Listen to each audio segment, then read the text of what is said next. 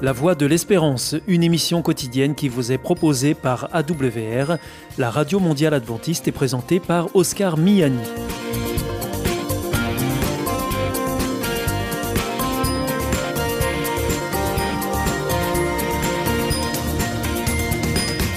Merci de votre fidélité à la Voix de l'Espérance à travers les ondes, mais aussi par Internet sur www.awr.org ou aussi grâce à votre téléphone. Aujourd'hui au programme, dans quelques instants, ce sera votre rendez-vous santé avec Destination Santé. Ensuite, vous retrouverez vos chroniques. Tout d'abord, reflet d'actualité qui porte un regard chrétien sur l'actualité de la semaine. Et ensuite, nous terminerons avec Bernard Sauvagna pour Des gens comme vous et moi. Avec Destination Santé, Emmanuel Ducreuset. Bonjour à tous. Alors qu'ils ne sont plus nécessaires, des retardateurs de flamme continuent d'être utilisés par certains fabricants de téléviseurs. Ces substances toxiques se retrouvent par conséquent sur nos mains. Se laver fréquemment les mains est une bonne habitude qui nous protège contre les microbes. Une récente étude canadienne révèle une autre raison d'avoir ce réflexe. Il permet d'éliminer les traces de retardateurs de flamme provenant des téléviseurs et de leurs télécommandes. Au début de leur commercialisation, les télévisions fonctionnaient grâce au réchauffement du tube cathodique et ont provoqué de nombreux incendies. C'est pourquoi les industriels ont commencé à appliquer des substances chimiques destinées à retarder l'apparition de flammes pour écarter ce danger. Mais en analysant la surface des dispositifs numériques actuels, comme les smartphones, des chercheurs canadiens ont eu la mauvaise surprise de découvrir de forts taux de retardateurs de flammes. La raison, selon eux, ces substances chimiques sont transférées par les mains des habitants après avoir touché le téléviseur ou sa télécommande. Un constat inquiétant car ces produits exposent à un risque pour la santé des enfants. Plusieurs études ont en effet montré un lien entre une exposition à ces retardateurs de flammes et des troubles du comportement ainsi qu'un faible niveau de QI chez les petits. L'industrie électronique devrait cesser d'utiliser ces substances désormais inutiles afin de protéger la santé des utilisateurs, insistent les auteurs. En attendant, ils recommandent un lavage de mains fréquent qui permet de réduire l'exposition à ces substances ainsi qu'aux microbes.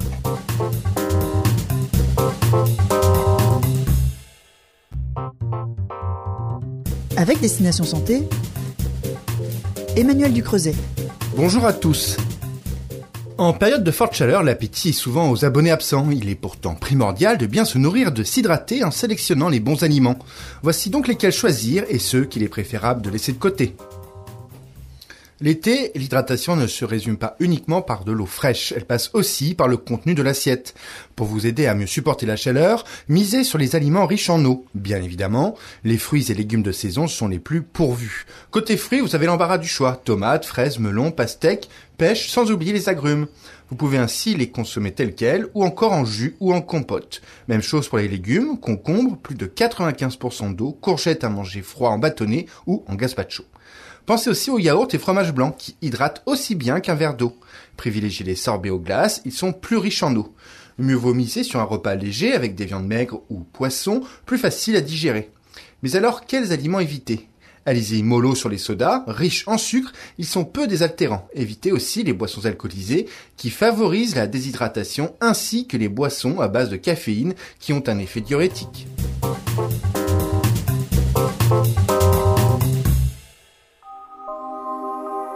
Vous aussi, votre santé vous intéresse? Alors si vous souhaitez en savoir plus, demandez-nous l'ouvrage Santé et bien-être des éditions Vie et Santé. Nous aurons le grand plaisir de vous en adresser un exemplaire gratuitement sur simple demande de votre part à france.awr.org.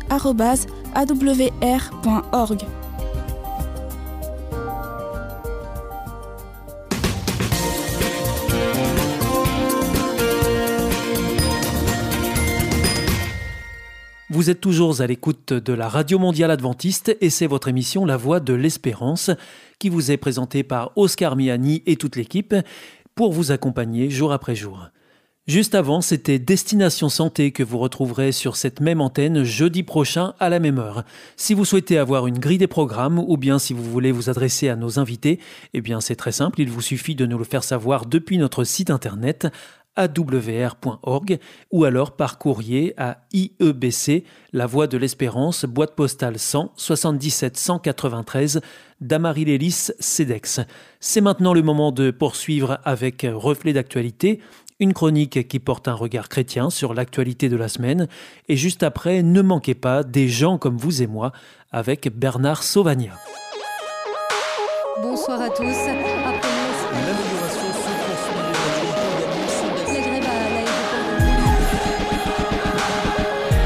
Reflet d'actualité. Une approche chrétienne de l'actualité de la semaine. À bicyclette avec le pasteur Samuel Dinsenmeyer. Les 2 et 3 mai se déroulaient en Ardèche, à Viviers, les championnats de France cyclistes du clergé. 21e édition de ce championnat original qui est ouvert aux évêques, prêtres, diacres, religieux et religieuses, pasteurs, séminaristes et personnes consacrées. J'ai eu connaissance de cette épreuve il y a quelques années, étant pasteur et sportif, faisant la course à pied, du trail et du vélo, j'ai de suite eu envie d'y participer un jour. Après deux années d'annulation en raison du Covid, l'édition en Ardèche, terre de vélo, connue pour la plus grande épreuve cyclosportive et cyclotouriste de France, l'Ardéchoise, était une belle destination pour vivre cette expérience. Accompagné de trois collègues, nous voilà partis pour prendre du plaisir et y participer sans pression. Nous sommes retrouvés à plus de 70 participants, un record.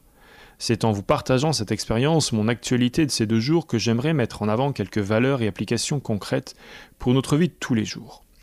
Quand nous arrivons, nous voyons que les participants viennent de tous horizons et surtout avec tout niveau. Pour beaucoup ici, l'essentiel est de participer. On se rendra compte de cette diversité quand on verra les vélos lors du départ du contre-la-montre. Ici, en fait, on accueille tout le monde et je trouve vraiment cela très chouette. Bien entendu, cela peut m'interroger sur ma façon d'accueillir l'autre ou sur comment dans notre société nous nous accueillons toutes et tous. Ce contre-la-montre a été gagné pour les hommes par un pasteur évangélique, Mario Nakarato. Jeune, il rêvait d'une carrière professionnelle de cycliste, avec déjà un très bon niveau régional. Il fait alors une rencontre qui le bouleverse, au point de quitter sa carrière professionnelle qui s'ouvrait à lui pour devenir pasteur. Un témoignage touchant qui peut nous interpeller sur nos choix de vie personnels et sur nos motivations. Lors de la course en ligne, je choisis personnellement d'y aller sans pression et pour jouer. Je me place en deuxième ligne derrière les favoris. L'objectif est de rester avec eux le plus longtemps possible, et ce fut dur. À la première côte, je n'arrive pas à garder les roues. Je me retrouve 50 mètres derrière. Surtout, ne pas lâcher. C'est d'ailleurs ma pensée positive que j'ai quand je fais du, sport. Je suis nul, mais je ne lâche rien. Et là, ça fonctionne. J'arrive à revenir dans les roues après le haut de la montée, et ça recommence à la suivante. Mais en persévérant, j'arrive à rejoindre ce petit peloton de 12 dans la fin du premier tour. Nous sommes d'ailleurs trois dans le même cas, à faire l'élastique. Dans la vie de tous les jours, il est souvent important de persévérer, de continuer d'aller de l'avant, même si parfois on a l'impression de ne pas y arriver. Malgré tout, il n'y aura pas de miracle. Au milieu de la deuxième boucle, dans cette fameuse montée, le même scénario se reproduit. Nous sommes les mêmes trois à lâcher. Je réjuste un peu, mais il ne sert à rien d'y aller seul. Pas possible de revenir tout seul sur le groupe de devant. J'attends, car à trois on aura plus de chance. Mais on n'y arrivera pas. Mais c'était bien mieux de vivre cela à trois que seul. Le vainqueur de la course en ligne est Paul Bénézy, prêtre dans le diocèse d'Orléans. On s'est rendu compte qu'il s'était vraiment préparé. Mais il faut noter que la veille, lors du contre-la-montre, il est tombé, ne pouvant pas alors jouer toutes ses chances. Malgré tout, et parce que sa chute ne l'a pas trop diminué, il a mis toutes ses forces dans cette course pour atteindre son objectif, ce pourquoi il s'était préparé. Là aussi, nous pouvons avoir une réflexion sur l'énergie et l'envie que nous mettons pour atteindre nos objectifs, même si parfois il y a des obstacles. Dans la Bible, L'apôtre Paul utilise à plusieurs reprises l'image du sport pour parler de la vie spirituelle et de la foi. On peut citer par exemple Philippiens 3, versets 13 et 14. Je fais la seule chose importante, courir vers le but pour gagner le prix. Dieu nous appelle d'en haut à le recevoir par le Christ Jésus. Paul utilisera ainsi l'image des athlètes qui s'entraînent, mais précisera aussi que la course dont il parle est ouverte à tous. Alors, nous pouvons peut-être nous interroger personnellement sur la course de vie à laquelle nous participons, sur le but que nous cherchons à atteindre et sur comment nous y participons. C'était Reflet d'actualité, une approche chrétienne de l'actualité de la semaine à retrouver en podcast. Here is Adventist World Radio, die Stimme der Hoffnung. Questa è la radio mondiale Adventista. La voce della speranza.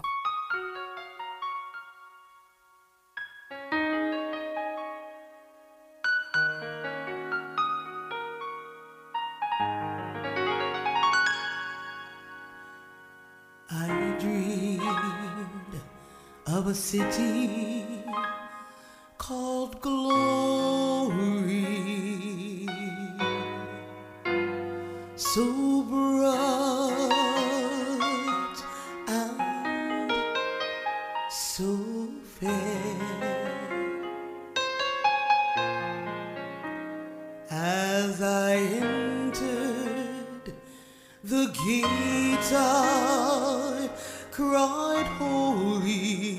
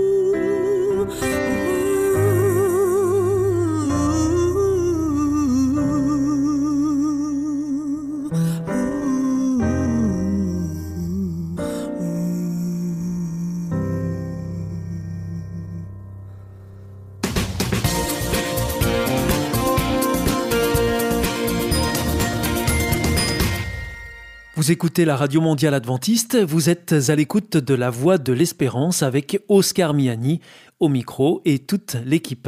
Juste avant, c'était Reflet d'actualité que vous retrouverez la semaine prochaine sur cette même antenne et dans cette même émission. Voici maintenant votre dernière chronique du jour avec Bernard Sauvagna pour Des gens comme vous et moi.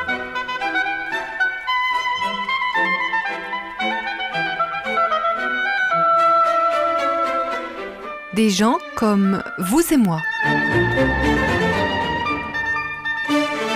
Histoire ordinaire et extraordinaire tirée de la Bible.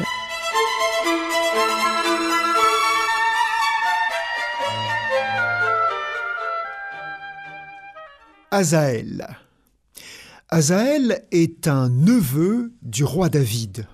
En effet, David avait plusieurs frères, mais il avait aussi une sœur qui s'appelait Tserouya. Et cette sœur de David avait trois fils, dont l'un s'appelait Azaël. Ce garçon est devenu soldat dans l'armée de son oncle, le roi David.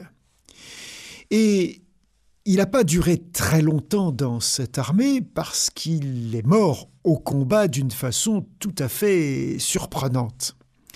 C'était tout au début du règne de David. David avait été proclamé roi par ses amis, les membres de sa famille, les gens de sa tribu. Alors que le roi précédent, c'est-à-dire le roi Saül, avait été tué au combat. Mais toute la famille de Saül et toute une partie du peuple d'Israël ne s'était pas encore ralliée à David. Il n'estimait pas David comme successeur légitime de Saül. Et donc, euh, l'un des fils de Saül, Ishboshet, a levé toute une armée qu'il a laissée sous la direction d'Abner, qui avait été le général de son père Saül, et ils se sont affrontés avec l'armée de Saül. Et cet affrontement a eu lieu dans un petit village qui s'appelle Gabaon, qui est situé à une quinzaine de kilomètres au nord de Jérusalem. Et c'est là qu'a eu lieu l'affrontement. Les deux chefs des armées euh, ont décidé euh, de faire un combat singulier et qui n'a pas réglé le conflit entre les deux armées. Et euh, finalement, l'armée de Saül a décidé de s'en aller et celle de David de les poursuivre. Et Azaël s'était mis en tête d'attraper le général Joab et de le tuer. C'était un bon coureur, il courait assez vite et il a couru, couru derrière Joab. Mais Joab était un soldat beaucoup plus expérimenté que lui. Et Joab lui a dit, écoute, essaye d'attraper n'importe quel autre soldat, ne continue pas à me poursuivre, sinon je vais te percer avec ma lance. Et Azaël a insisté, a dit non, non, non, c'est toi que je veux attraper, je t'aurai. Et mal lui en a pris d'avoir eu cette insistance. Le général de l'armée de Saül, défunt, s'est retourné et l'a cloué au sol avec sa lance. Et c'est ainsi qu'est mort donc Azaël, ce soldat courageux de l'armée de David, avant même que son maître et son oncle David soient reconnus comme le roi de tout Israël. Un peu plus tard, lorsque David régnera sur l'ensemble de la population d'Israël et qu'il réorganisera son armée, il confiera l'un des bataillons clés de cette armée aux descendants d'Azaël pour le récompenser de sa valeur et du courage qu'il avait manifesté à cette occasion. Vous pourrez retrouver toute cette histoire dans le deuxième livre de Samuel, au chapitre 2, puis au chapitre 23 et 24.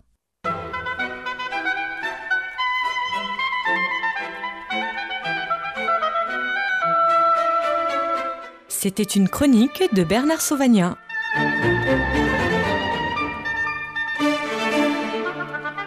Connaissez-vous la vie, la vraie? Vous aspirez à ce que la vôtre soit meilleure? L'IEBC, l'Institut de la Bible par correspondance, peut vous aider. Ces cours sont gratuits et à votre rythme. Retrouvez-nous vite sur www.iebc.org et vous verrez, votre vie va changer. Parce que croire, c'est la vie. Si vous souhaitez réécouter ce programme ou bien le partager avec vos amis, retrouvez-nous sur www.awr.org. Vous pouvez aussi nous suivre par téléphone. Depuis la France, il vous suffit de composer le 01 80 14 44 77. En dehors de France, c'est le 0033 1 80 14 44 77 et depuis les États-Unis, vous composez le 1 712 432 9978. Et pour nos coordonnées postales, eh bien c'est la Voie de l'Espérance, IEBC, boîte postale 100 77 193 Damary-Lélis, CEDEX.